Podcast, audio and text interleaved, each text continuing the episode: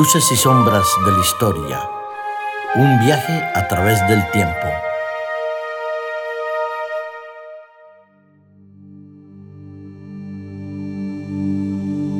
Una vez más, la historia nos recuerda que debemos aprender de ella para no cometer los errores del pasado.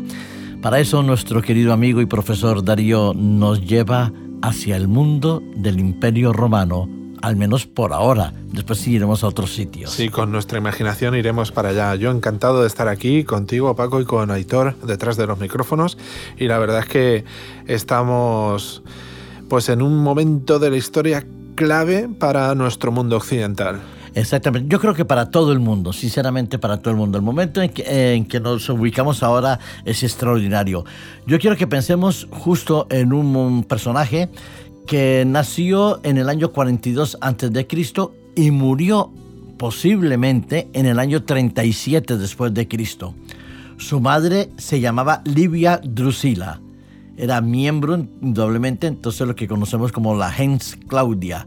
Era hijo de Tiberio Claudio Nerón. ¿De quién vamos a hablar hoy? Pues vamos a hablar de Tiberio, precisamente. Tiberio Julio César, como era conocido, ¿no es cierto? sí, porque eh, cuando coge el cargo de, César, heredado de, Augusto, pues evidentemente pasa a ser César Tiberio. Es un personaje indudablemente famoso por muchos aspectos. Después ya hablaremos de un detalle muy en particular que es muy querido por nosotros. Pero yo creo que Tiberio fue indudablemente un gran organizador, fue un, no solo un estratega, pero para mí fue quizás un gobernante en el buen sentido de la palabra. Sí, porque aunque tuvo muchos éxitos militares antes de, ser emperador y, tuvo una carrera política brillante, lo que tal vez lo que deberíamos de agradecer más a Tiberio es que puso en orden todas las magistraturas y toda eh, la escala de poder y todas las instituciones que debería de, tener un imperio para manejarse bien y organizarse bien. Es decir, él puso negro sobre blanco todo lo que tenía que ser para una buena organización del imperio. es una reorganización total la que él la cometió. Sí, lo empezó con Augusto, esa organización, ¿vale? Pero eh, digamos que Tiberio lo hizo de manera pormenorizada y estableció una serie de documentación, una serie de documentos que realmente hicieron un avance muy rápido para la lengua latina y para todo lo que sería conocido como posteriormente como literatura gris, ¿eh? esa literatura en la cual pues nosotros hoy en día llamamos literatura gris a los impresos de Hacienda, por ejemplo, O, a, o, a, esos eh, política de privacidad. Si quiere, lea usted la política de, de, privacidad y te pasas dos días leyendo la política de privacidad o, o, le das a aceptar, ¿no? Pues eso es lo que nosotros denominamos literatura gris y eso hizo posible Tiberio una serie de documentos y documentación, una producción muy grande para que todo quedase bien escrito y bien puesto a la hora de eh, gobernar ese imperio. Y para que hubiera una coordinación muy especial entre los diferentes estamentos del imperio romano, en diferentes gobernantes, diferentes capas de gobierno. Porque eso es lo que permitía que funcionara de una manera fluida el imperio. Incluso mejoró las comunicaciones con eh, aquellas fortificaciones que estaban en las fronteras y esas comunicaciones fueron mejoradas de una manera muy radical. Eh, ¿cómo, ¿Cómo crees que podrían mejorar las comunicaciones? Mm, ¿Cómo podría ah, mejorar la comunicación de Roma con las fronteras del imperio? Pues fíjate, porque te veo, veo que fluyen en ti muchas respuestas, pero vamos a acotarlas, vamos a acotarlas. No solo la rapidez de los caballos, sino también la comunicación en sí comenzaron a aparecer por primera vez en la historia y de manera masiva los mensajes cifrados. Sí que había habido eh, anteriormente en la historia, incluso con miles de años de antelación a la época en la, que estamos hablando, mensajes cifrados o mensajes ocultos o mensajes que tenían claves para descifrar pero aquí se utilizan de manera masiva. Tiberio los utiliza de manera masiva para comunicarse con todas las fronteras del imperio, de tal manera que si un mensajero era interceptado, no podían saber el contenido del mensaje. Pues era todo bien codificado con sus, con sus reglamentos bien conocidos por las diferentes partes del imperio y a quién estaba dirigido. En una coordinación, en un sistema de correos. Eh, Bastante eficaz y rápido. Muy eficaz y rápido. Eso hizo parte de ese desarrollo de documentación. Mm, hay gran no sé, gran reserva eh, con respecto a muchos de los documentos, porque no se sabe exactamente cómo se hicieron, pero sí se conservaron muy bien durante el imperio de la época de Tiberio y posteriormente los legados los tenemos nosotros para poder investigar. Sí, y sobre todo también mucha producción en piedra que uno puede pensar, las lápidas de piedra son solo para los cementerios. Pues no, en esa época también comenzaron a usarse de manera masiva las lápidas de piedra y los edictos en, piedra, de tal manera que eh, todo ciudadano podía ver durante mucho tiempo lo que estaba escrito. Lo tenemos, por ejemplo, los que vivimos aquí en Sagunto, cuando subimos al castillo, tenemos en el museo epigráfico. Eh, ahí tenemos cantidad de inscripciones donde nos muestran los legados, el por qué, en qué época se hicieron, qué posición ocuparon y todo. Es una manera de preservar un poco su historia y al mismo tiempo permitir que se desarrolle eficazmente eh, la coordinación del Estado. Eh, Tiberio eh, tiene algunas otras características. Él fue mencionado por un, eh, en un evangelio, lo sabes tú, ¿no? Sí, mira, me gusta que toques ese tema porque una de las cuestiones que dejamos en el aire en el pasado programa era qué diferencia había entre un rey y un emperador. Pues vamos a resolver el enigma. Atención, queridos amigos rodientes, resolvemos el enigma. ¿Qué diferencia hay entre un rey y un emperador. Nos han llamado, bueno, nos han mandado mensajes por WhatsApp al teléfono 644-348-432. Repito, 644-348-432. Lo podéis hacer por escrito o mensaje de voz, no hacer llamadas. Entonces, ¿cuál es la solución al enigma del programa pasado? Pues mira, es muy sencillo. Un rey tiene un reino y un emperador puede tener varios reinos puede ser el dirigente de varios reinos, de varios territorios. Y enlazando con lo de Tiberio, resulta que Judea era un reino bajo el imperio romano. Sí, ¿eh? Así que en esa época ocurrieron una serie de hechos que la verdad hacían posible que hubiese un rey de Judea, pero también un poder efectivo romano que supervisaba todo y estaba por encima de ese rey. Exacto. Eso lo vemos en los evangelios, sobre todo, cuando se describe muy bien el juicio de Jesús y todo.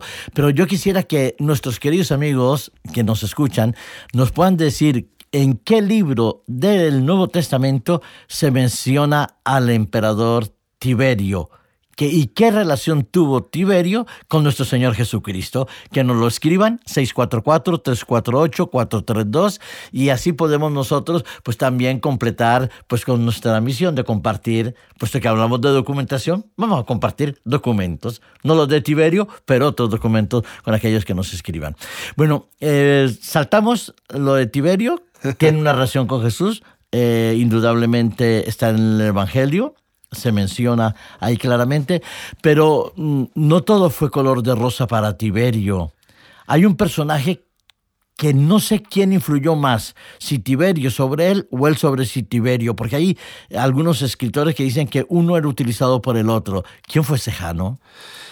Pues Sejano fue un personaje muy particular. Verás, mm, todo tiene que ver, algunos historiadores así lo confirman, que Tiberio era una persona que eh, de carácter muy tímido, muy reservado, alguien que no tenía las dotes necesarias para hablar en el Senado o alguien que no tenía las dotes necesarias para hablar a la plebe. Así que eh, todo esto de el poder y los juegos de poder no iban mucho con Tiberio. Así que Tiberio decide delegar su poder en Sejano, un hombre de confianza, eh, un hombre capacitado, y él se retira, se retira a su residencia de Capri y bueno, pues allí eh, Tiberio decide gobernar el imperio tranquilo en su residencia de campo, ¿vale? En su villa y eh, mantener un contacto constante con Sejano a través de, cartas, de misivas, de documentos. Una vez, una vez más, aquí la producción documental es muy importante para Tiberio y confía plenamente en que Sejano ejecute las obras o los mandatos de Tiberio de manera eh, fiel. Pero ¿qué pasa con Sejano? Evidentemente Sejano se ve muy solo en Roma y Tiberio está muy lejos. Así que Sejano poco a poco, muy poquito a poquito, va cogiendo ciertas parcelas de poder. Sí, él, mm, al menos algunos describen a Sejano como un hombre de constitución física fuerte, pero que también er, era un hombre que desarrollaba una intensa actividad, era un hombre muy activo, pero todos lo acusan de, de ser un hombre cruel. Sí. De hecho, para coger el, mando de la ciudad y el mando del imperio, evidentemente tiene que hacer y establecer conjuras, engaños, traiciones y hacerse con el poder de muchos senadores por el simple hecho de que tenían más poder que él, así que él decide eliminarlos a base de acusaciones injustas, juicios falsos y, una serie de, de política sucia que hace posible que Sejano eh, cada vez tenga más poder y cada vez él eh, no haga caso de las cartas de Tiberio. Vale, ahí hay un problema, eh, sincero, para algunos historiadores, al menos las fuentes que he tenido ocasión de consultar pensando en esta emisión. Algunos dicen que Sejano solo seguía instrucciones de Tiberio para eliminar a aquellos senadores. Y otros dicen que no, que fue el ansia de poder de Sejano el que los eliminó eso para hacer lo que tú dices, escuchar cada vez menos a Tiberio. ¿Cuál es tu posición? Si, si, es posible tener alguna posición sobre eso. Pues mira, eh, la verdad es que la historia no nos sirve de nada si no tenemos su reflejo en el presente. O el presente no nos sirve de nada si no tenemos su reflejo en la historia. Así que en el presente podemos comprobar que, nuestros políticos cada vez más y cada vez que se perpetúan en el poder se corrompen más. Es lo que decía cierto filósofo francés, ¿no? El poder corrompe y el poder absoluto corrompe absolutamente. Eh, y lo tenemos, lo tenemos a la vista. Nuestros oyentes que nos escuchan lo saben. En cada uno de los países tenemos un ejemplo o varios ejemplos, ¿no? Como en nuestro país, que, el poder corrompe, eh, el poder eh, mortifica a aquellos que lo tienen y los hace avaros, incluso creerse incluso inocentes de todas las barbaridades que están haciendo. De tal manera que incluso años después de haberlas hecho, en vez de, en vez de irse de este país sabiendo que has hecho algo malo y dices me van a coger y me van a enjuiciar, permanecen eh, tan tranquilos sabiendo que lo que han hecho lo han hecho bien. Es, es algo tremendo. Entonces, no es difícil imaginar a Sejano eh, realmente con esa misma naturaleza humana de, de ese político corrupto que apenas ve que lo que está haciendo está mal hecho. Sí, porque él, claro, él ve que Tiberio está bastante lejos y dice, bueno, yo, tengo que asumir una gran responsabilidad y, y, enfrentarme directamente a la gente. Y eso, como tú dices, el ser humano cuando se corrompe no tiene límites. Y, da lo mismo la época histórica, ¿eh? No, hemos cambiado nada. Bueno, en la época de Tiberio, pues tenemos que hablar también de que las fronteras del Imperio Romano, hay fronteras eh, que tienen que ver con Rin, con Dacia, y, después hablaré de un personaje un poco, no sé si siniestro o enigmático. la verdad es que... Eh, el problema entre Sejano y Tiberio más o menos se salda porque Tiberio ya se entera de, lo que, de lo que pasa con Sejano y entra a sangre y fuego en Roma y se carga todo lo que todo ese entramado que había montado Sejano, pero a la vez que se, desmonta todo ese entramado de conspiraciones, de traiciones, de juicios falsos que había hecho Sejano.